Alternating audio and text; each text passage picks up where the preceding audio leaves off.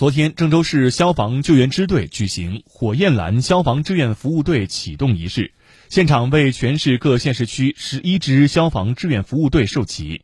据了解，火焰蓝志愿服务队将围绕消防安全知识宣传、家庭火灾隐患排查，设立消防志愿服务点，举办消防安全体验活动，加强重点时间的宣传教育，广泛开展结对帮扶等六项内容开展志愿服务活动。包括根据校园、商场、高层建筑等各社会单位消防安全情况的量体裁衣，帮助机关干部职工、地方群众、学校师生等不同群体掌握更适用的逃生技能。